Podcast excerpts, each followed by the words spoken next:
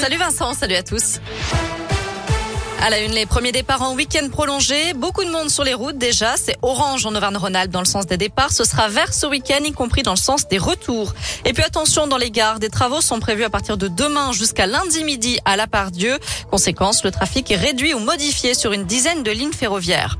À la une, cette enquête ouverte à l'ICEP à Lyon, victime de viol. Une étudiante de l'école dirigée par Marion Maréchal affirme avoir été menacée de renvoi. Elle porte plainte contre l'établissement pour harcèlement moral.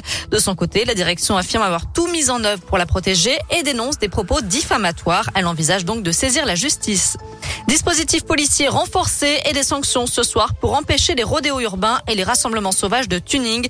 La préfecture interdit les rassemblements de voitures et de motos cette nuit dans trois communes de la métropole, Bron, Saint-Priest et Chassieux.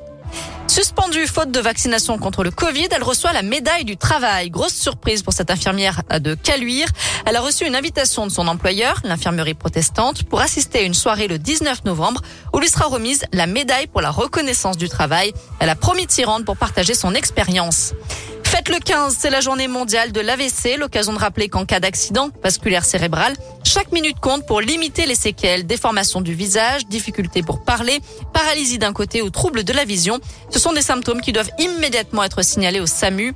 L'année dernière, plus de 13 000 personnes ont été victimes d'AVC en Auvergne-Rhône-Alpes.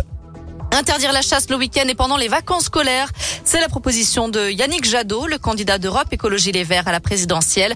Une mesure pour permettre à chacun de se balader dans la nature en toute sécurité.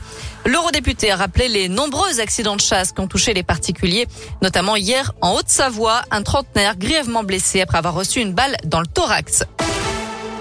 On termine avec un mot de sport et du foot. Le coup d'envoi de la 12e journée de Ligue 1, c'est ce soir avec le choc PSG Lille. Demain, saint joue à Metz et l'OL recevra Lens à 21h.